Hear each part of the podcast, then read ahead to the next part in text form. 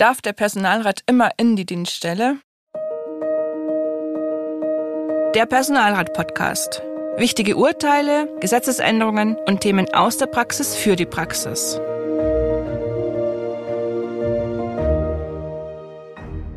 Hallo und herzlich willkommen zur heutigen Podcast-Folge Der Personalrat.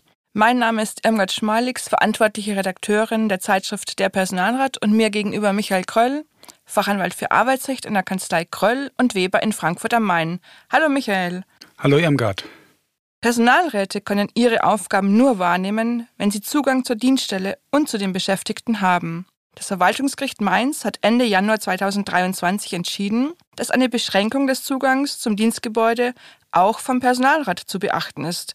Michael, worum ging es bei dieser Entscheidung? Eine Behörde führte ein neues System zur Arbeitszeiterfassung und zur Schließung des Gebäudes ein. Gleichzeitig legte der Behördenleiter fest, dass außerhalb der in einer Dienstvereinbarung geregelten Gleitzeiten nur noch das Leitungs- und Funktionspersonal, beispielsweise die IT, im Bedarfsfall die Dienstgebäude betreten darf. Das soll unter anderem dem Schutz des Eigentums der Dienststelle und der bei ihr geführten Daten dienen. Auch der Personalratsvorsitzende, der bisher einen zeitlich uneingeschränkten Zugang zum Personalratsbüro hatte, sollte sich nun an die vereinbarten Gleitzeiten halten. Der Personalrat wollte also einen zeitlich unbeschränkten Zugang an allen Wochentagen. Er war der Meinung, dass er seine Aufgaben nicht innerhalb der durch die Dienstvereinbarung geregelten Arbeitszeit vollständig erledigen kann. Wie hat jetzt das Gericht entschieden? Das Verwaltungsgericht Mainz lehnte den Antrag des Personalrats auf zeitlich unbeschränkten Zugang zum Personalratsbüro ab. Da der Behördenleiter für die Organisation der Arbeit in der Dienststelle zuständig sei, durfte er im Rahmen des ihm zustehenden Organisationsermessens den Zugang zur Dienststelle auf das notwendige Maß beschränken. Aber muss der Personalrat nicht jederzeit sein Personalratsbüro aufsuchen können? Was hat das Gericht dazu gesagt? Den jederzeitigen Zutritt zum Personalratsbüro hat das Verwaltungsgericht in diesem Einzelfall als nicht für erforderlich angesehen. Zwar ist die Dienststellenleitung grundsätzlich dazu verpflichtet, der Personalvertretung für ihre Tätigkeit die erforderlichen Räume zur Verfügung zu stellen. Das umfasst selbstverständlich auch das Zutrittsrecht zu diesen Räumen. Doch der Personalrat hat in diesem Fall in dem Verfahren nicht erläutert, dass er seine Aufgaben nicht innerhalb des ihm eingeräumten Zugangszeitraums von immerhin 55 Stunden pro Woche von Montag bis Freitag plus zusätzlicher eingeräumter siebeneinhalb Stunden am Samstag erfüllen kann. Wie sieht es denn grundsätzlich mit dem Zugangsrecht des Personalrats zur Dienststelle aus? Während das Zutrittsrecht der Gewerkschaften zur Dienststelle gesetzlich geregelt ist, beispielsweise in 9 Absatz 2 Bundespersonalvertretungsgesetz, fehlt für Personalratsmitglieder eine ausdrückliche Regelung.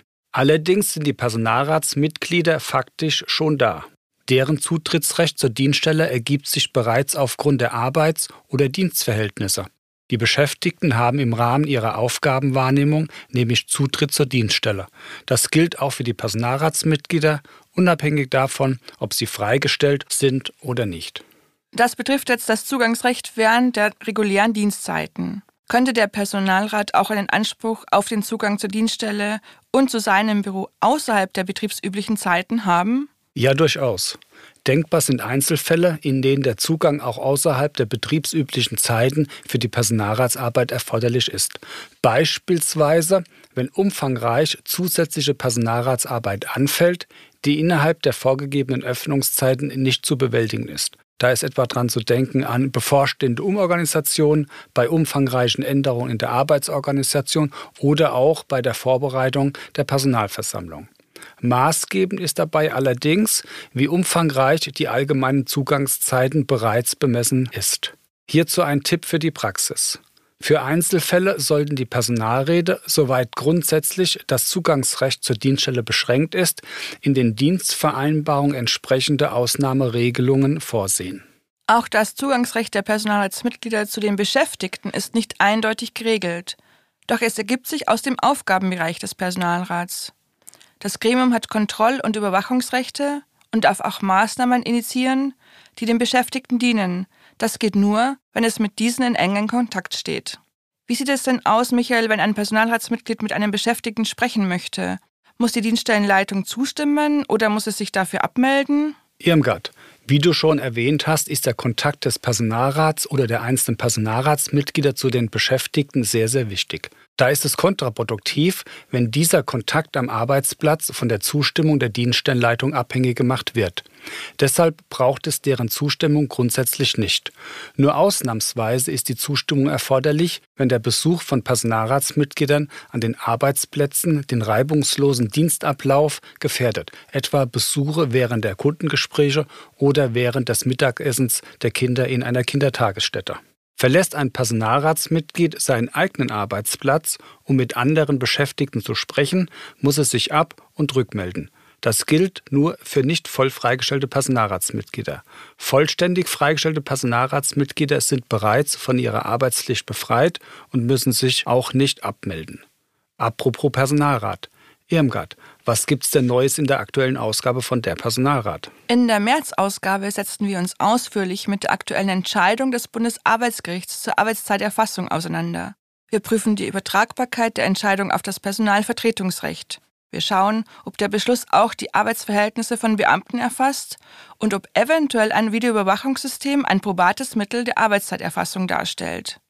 Und falls Sie noch kein Abonnent unserer Zeitschrift Der Personalrat sind, finden Sie in den Shownotes alle wichtigen Infos. Abonnieren Sie doch auch den Podcast und lassen Sie uns eine Bewertung da. Das war es für diese Ausgabe. Danke Ihnen für Ihr Interesse und dir, Michael, für deine Erläuterungen. Immer wieder sehr gerne. Auch ich danke fürs Zuhören. Bis zum nächsten Mal.